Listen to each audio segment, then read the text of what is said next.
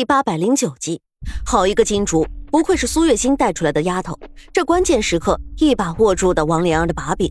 不过王莲儿也不是好惹的，她眼珠子转，便不慌不忙的说道：“二嫂，我知道你聪明，可是现在你不是给大家出了个难题吗？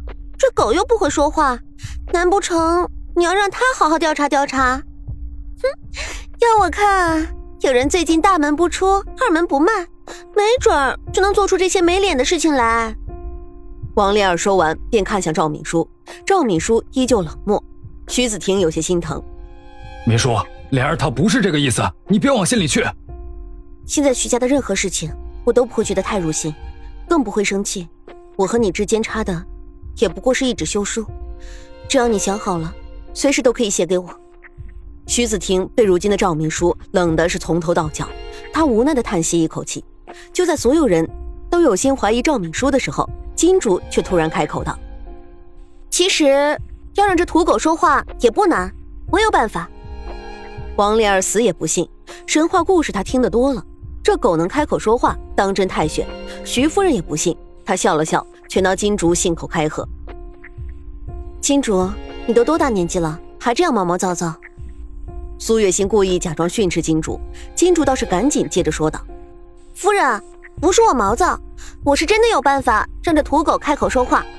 您是否还记得上次长勋大婚，我回沈家的时候，您送我的上好茶叶？当然记得，那茶叶是我托人从京城买的，皇宫里的东西市井上买不到，除了给你，也就给了徐夫人几包。苏月心的话音刚落，徐夫人便开口说道：“当真是个好东西，我放在柜子里，衣服上都是它的味道。”连进我屋子的丫头身上也都是。徐夫人的话音刚落，这王莲儿的脸色可就难看起来。茶叶是经丫头招娣之手放进衣柜，这月式口袋也是招娣买的。就在王莲儿心中无比忐忑之时，金竹忽然转身，双眸炯炯有神地看向王莲儿，冷声呵斥：“王莲儿，你好大的胆子，居然敢假装怀孕，欺骗婆家！你……”你胡说八道，我没有。王莲儿心中一惊，匆忙站起身来，一不小心打翻了摆在桌子上的汤碗，滚烫的汤水洒了自己一身，疼得龇牙咧嘴。我家小姐都受伤了，你还在这里胡说八道。二夫人，我看你就是存心搅乱老夫人的寿辰，没安好心。招娣装出一副护主心切的样子，赶紧扶着王莲儿就要离开。徐夫人却看出王莲儿并无大碍。他开口道：“这么多人看着，你且回去换件衣裳，就赶紧回来。”王丽儿应声说好，赶紧走了。金竹这个时候三步并作两步的走到徐夫人的面前，低声说：“娘，这事有蹊跷。今日的事情是金竹自作主张，其实这本不是一只饿肚子的土狗。你的意思是？”徐夫人吃了一惊，金竹这才说出实情：原来这只狗虽然其貌不扬。却是一只灵鼻子的猎狗，是苏夫人之前打算送沈炼的生日礼物，托了好几手关系才从边疆弄来。娘，我故意把茶叶送给王莲儿，又暗中看到她的丫鬟亲手把茶叶放在柜子里，后来去了后院。您若不信，这狗闻到了那月是口袋上的味道后，便能准确揪出身上有一样茶香味道的人。徐夫人断然没有想到金主会用此一计，金主。你早就怀疑他了，娘，您半生和爹经营镖局，自然不会有闲心理会女人家的小心思。可我不同，我跟在夫人身边，这种善用心机的女人我见多了。就算她隐藏的再好，也会露出狐狸尾巴。徐夫人此时也没了主意，她看了下赵敏书，赵敏书今日似乎连她这个做婆婆的都懒得多看一眼，冷冰冰的坐在自己的位置上，要么吃几颗糖果。要么就眼神空洞的望着一双儿女，徐夫人已觉得心碎。若这件事真的冤枉了敏叔，她真要愧疚一辈子。金竹，不是娘说你这件事，你为什么不早点和我说？现在她和那丫头回去，势必会好好的清洗一番。徐夫人话音刚落，苏月心却开口道：“这个你不用担心，这茶叶上的香味可不是随便洗洗就能去掉的，定要十日八日才能自己散去。”金主，您取来桃花酒，先掩盖我们三人身上的茶香，等会儿自见分晓。足足一刻钟的时间过去，王莲儿才带着丫鬟急匆匆的回到了后花园。娘，我回来的迟了，回去找衣服找了半天，好不容易才换上，结果走到半路又摔了一跤。这人啊，要是倒霉，喝凉水都塞牙，怪不得别人要落井下石呢。王莲儿一边说，一边冷冷的看了金主一眼，得意的心想：就算你那个狗的鼻子是神仙似的，我已经洗过澡了。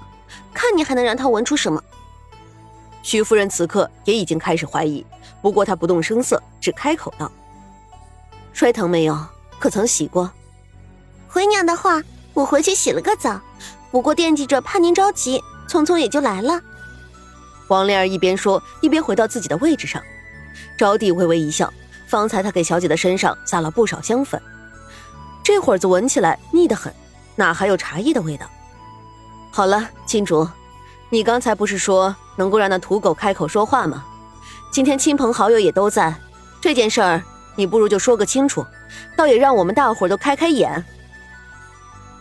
徐夫人接着方才的话茬子开口说道。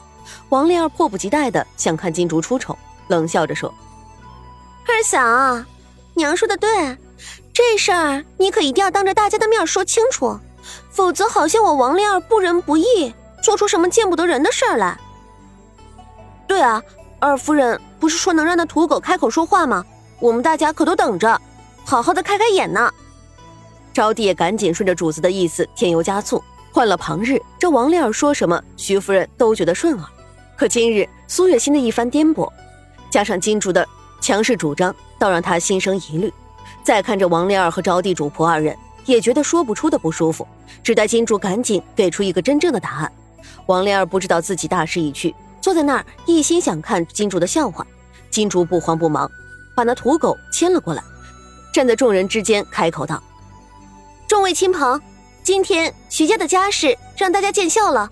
不过我公公婆婆都是明事理的人，这件事儿我必须要给他们一个真相，也要让大家知道我金竹不是血口喷人之人。”好，好。那你如何让这只土狗说话呢？就是啊，一只狗怎么会知道女人是不是假装小产？这也太扯了！哎，实在太扯了。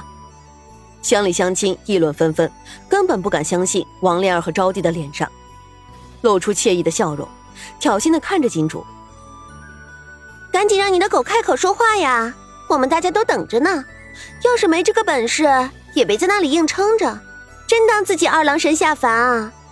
王丽儿的话音刚落，金竹便松开了手中的土狗，在狗狗的耳边低声说：“大雪，去找刚才闻到的味道，在谁的身上，你就坐在谁的脚下。”